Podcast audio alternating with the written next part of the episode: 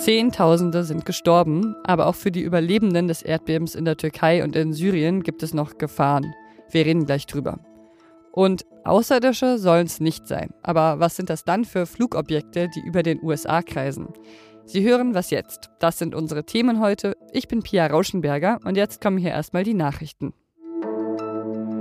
Auf Einladung von Bundesinnenministerin Nancy Faeser beraten heute in Berlin Vertreterinnen von Bund, Ländern und Kommunen über die aktuelle Flüchtlingssituation in Deutschland. Konkret geht es darum, die Lasten bei der Unterbringung und Versorgung von Geflüchteten gerechter zu verteilen. Kommunale Spitzenverbände klagen, dass es aufgrund der hohen Flüchtlingszahlen kaum noch Unterbringungsplätze gebe. Es soll in jedem Fall vermieden werden, dass erneut Menschen in Turnhallen untergebracht werden müssen. Der nun schon seit fast einem Jahr andauernde Krieg in der Ukraine ist das Hauptthema der 73. Berlinale, die heute Abend eröffnet wird. Zur Eröffnung wird der Film Superpower gezeigt, ein filmisches Porträt des ukrainischen Präsidenten Volodymyr Zelensky von Hollywoodstar Sean Penn. Zelensky soll bei der Eröffnung auch eine Videoansprache halten. Höhepunkt der Berlinale ist die Verleihung des Goldenen Bären am 25. Februar. Insgesamt 19 Filme sind im Rennen um die Trophäe, davon fünf aus Deutschland. Redaktionsschluss für diesen Podcast ist 5 Uhr. Werbung. Diese Woche in der Zeit? Die Bücher des Frühlings. 16 Seiten blühende Fantasie. Von gefährlichen Liebschaften, einer Flucht auf dem Mississippi und magische Erzählkunst. Das Literaturspezial zur Buchmesse in Leipzig. Die Zeit, Deutschlands größte Wochenzeitung. Jetzt am Kiosk oder direkt bestellen unter zeit.de/slash bestellen.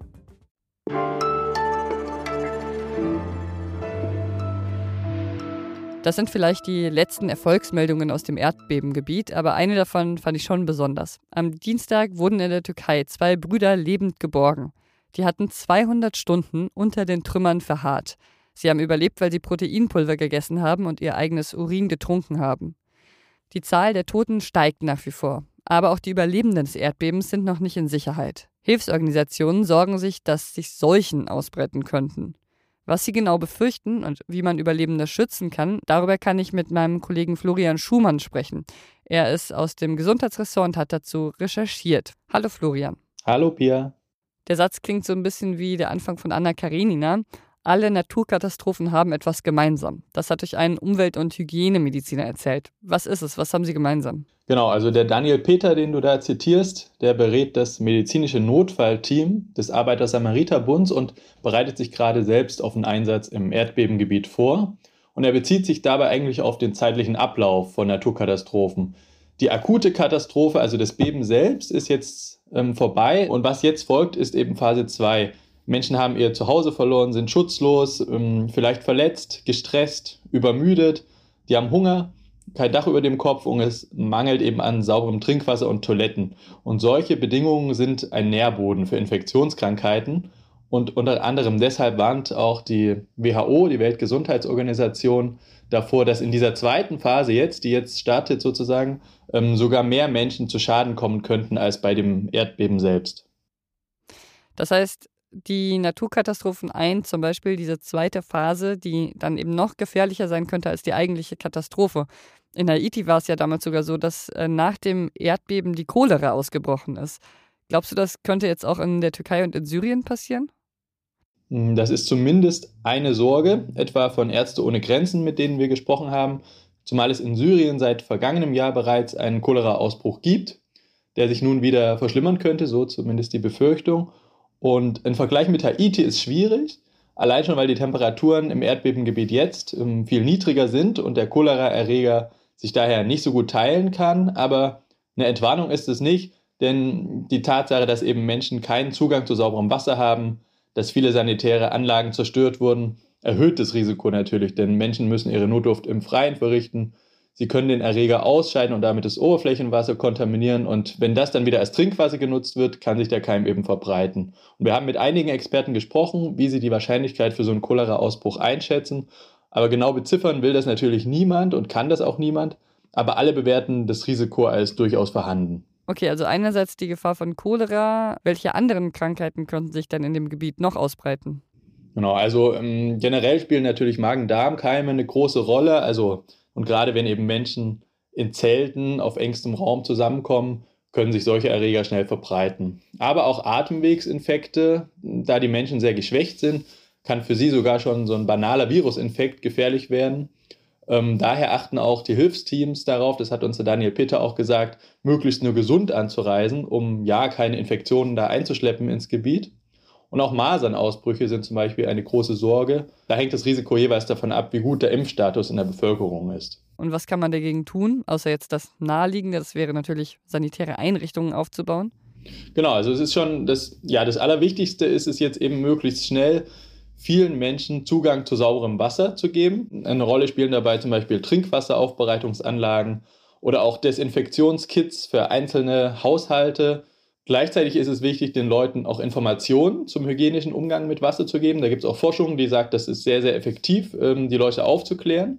Klar ist aber auch, äh, nachhaltig helfen wird eben nur der Aufbau der Infrastruktur, der Wiederaufbau. Und das dürfte eben in der Fläche, weil so ein großes Gebiet betroffen ist, eben noch eine ganze Weile dauern. Vor allen Dingen auch äh, in Syrien, wo die Bedingungen durch den, durch den Konflikt ja ähm, nochmal deutlich schwieriger sind als in der Türkei. Und mehr zu den Seuchengefahren habt ihr auch aufgeschrieben. Euren Text verlinken wir in den Shownotes. Danke dir, Florian. Gerne, Pia.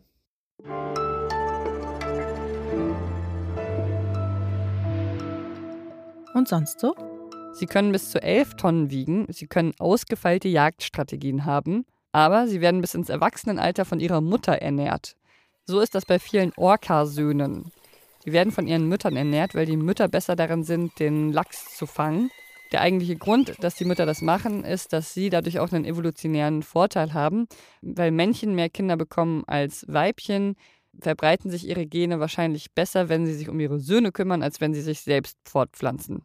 Aber neue Forschung zeigt, diese mütterliche Fürsorge, die hat auch ihren Preis. Also Orca-Mütter mit einem Sohn haben eine noch geringere Wahrscheinlichkeit, sich fortzupflanzen als Mütter mit einer Tochter, einfach weil sie selbst schwächer sind, wenn sie noch ihre Söhne ernähren müssen. Und ForscherInnen haben jetzt sogar herausgefunden, dass die Mütter ihre Söhne bis zu ihrem eigenen Lebensende füttern. Das ist aber vielleicht gar nicht so gut, weil die Lebensumstände sich geändert haben, es jetzt weniger Futter gibt. Also wenn die Mütter das dann noch an ihre Söhne weitergeben, dann haben sie selbst wirklich nicht mehr genug. Meine Schlussfolgerung ist auf jeden Fall, im Gegensatz zur Orca-Mom ist die Helikopter-Mom ziemlich harmlos.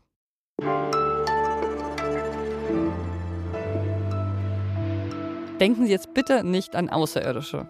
Nach dem chinesischen Spionageballon haben amerikanische Kampfjets inzwischen ja noch drei weitere Flugobjekte abgeschossen, aber mit Aliens haben diese UFOs bestimmt nichts zu tun. Das hat zumindest eine Sprecherin des Weißen Hauses am Montag nochmal ganz klar gesagt. Und John Kirby, der Kommunikationsdirektor des Nationalen Sicherheitsrats, meint, wir sehen jetzt gerade einfach mehr, weil wir genauer suchen.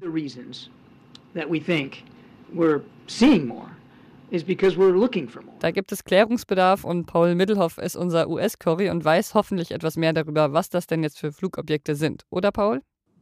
Naja, ich hoffe es. Wir äh, tauchen mal rein, würde ich sagen. Was das für Objekte sind und ob sie fürs Ausspähen gedacht sind, das konnte man bisher eben nicht feststellen. Es gibt total schräge Info-Bits und Bytes, die äh, rausgegeben werden vom Pentagon, vom Weißen Haus äh, und auch vom Nationalen Sicherheitsrat. Eines der Objekte, das über dem Lake Huron in Michigan abgeschossen wurde, habe zum Beispiel die Form eines Oktagons, also acht Ecken. Es hingen Bänder davon herab, es sei aber keine Ladung befestigt. Das sind hier so die Schnipsel, die wir tagtäglich, äh, ich will nicht sagen, hingeworfen bekommen. Äh, und daraus müssen wir gerade zusammenpuzzeln und müssen natürlich auch die Behörden hier in den USA zusammenpuzzeln, worum es sich handelt. Ein ganz klares Bild ergibt sich aber noch nicht. Okay, also man kann überhaupt noch nicht sagen, ob China etwas damit zu tun hat oder, oder nicht. Also in Wahrheit kann man das nicht sagen. Es gibt natürlich einige Indikatoren. Äh, der Ballon, der vor mittlerweile knapp zwei Wochen über dem Atlantik vor South Carolina abgeschossen wurde, kommt ganz sicher aus China. Und auch der fuhr auf seiner Reise über Alaska und Kanada, so wie die Objekte, die jetzt abgeschossen wurde man beachte. Äh, ich nutze hier das Verb fahren, um alle Ballon-Nerds und Nerdinnen da draußen zu erfreuen. Aber dass er diese Route genommen hat, das heißt natürlich nicht, dass die neuen Flugobjekte ohne Zweifel auch aus China kommen. Dieser Ballon-Zwischenfall, der hat ja die ohnehin angespannten Beziehungen zwischen den USA und China weiter verschlechtert. Glaubst du, das wird die chinesisch-amerikanischen Beziehungen langfristig belasten oder ist das bald vorbeigezogen? Ja, ganz sicher. Also was wir hier erleben, ist zwar auf eine Art schräg, weil es immer diesen Alien- und äh, außerirdischen Anklang hatte, aber es ist wirklich ernst zu nehmen. Eigentlich waren Chinas Diplomaten in letzter Zeit bemüht um eine Wiederannäherung zum Westen. Ähm, jetzt ist es aber so, dass es möglicherweise im chinesischen Staat auch andere Elemente gibt, die das gerade nicht wollen und sich jetzt für eben eine Provokation entschieden haben in Form dieses Ballons. Provoziert fühlen sich die USA auf jeden Fall. Der Außenminister Anthony Blinken hat vor zwei Wochen seine Reise nach Peking abgesagt. Da war der Ballon noch am Himmel. Äh, und der Ton wird gerade in öffentlichen Aus Äußerungen sowohl von der chinesischen als auch von der amerikanischen Seite immer heftiger. Danke, Paul. Danke, Pia. Und einen Text von Paul zu den UFOs finden Sie in der aktuellen Ausgabe der Zeit, die heute erscheint.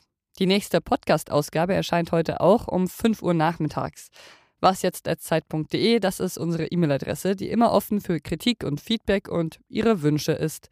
Ich bin Pia Rauschenberger. Machen Sie es gut.